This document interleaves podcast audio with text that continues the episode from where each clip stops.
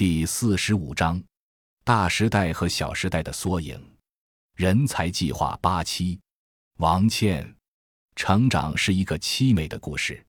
当要回忆所谓的大学生活，并且写下来和大家一起分享时，我突然发现，生活是理不清的。生活的经验和感悟，就像脚下的路，走过才能知道路上的风景，才能知道踏过荆棘的坚韧是如何练就的。当大荧屏上闪烁着种种关于青春的影视作品时，这勾起了所有人对于青春的回忆和思考。尤其是将青春定格在了宝贵的大学生活中，不同时代背景下的青年人以不同的方式祭奠着已然逝去的青春岁月。不管是沉寂的默哀，还是狂野的嘶吼，亦或是柔情的落泪，似乎都不足以表达满心的落寞和留恋。于是乎，创作出了大量的伤痕文学。还塑造了一批批具有鲜明特点的青年人。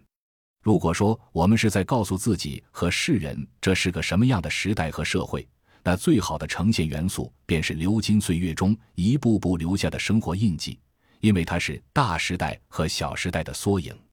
当繁华逝去，静守孤寂时，才能回味真实生命历程的意义，并含着泪花告诉大家：成长是一个凄美的故事。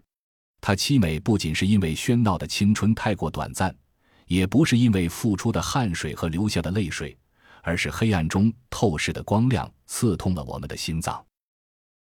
感谢您的收听，本集已经播讲完毕。喜欢请订阅专辑，关注主播主页，更多精彩内容等着你。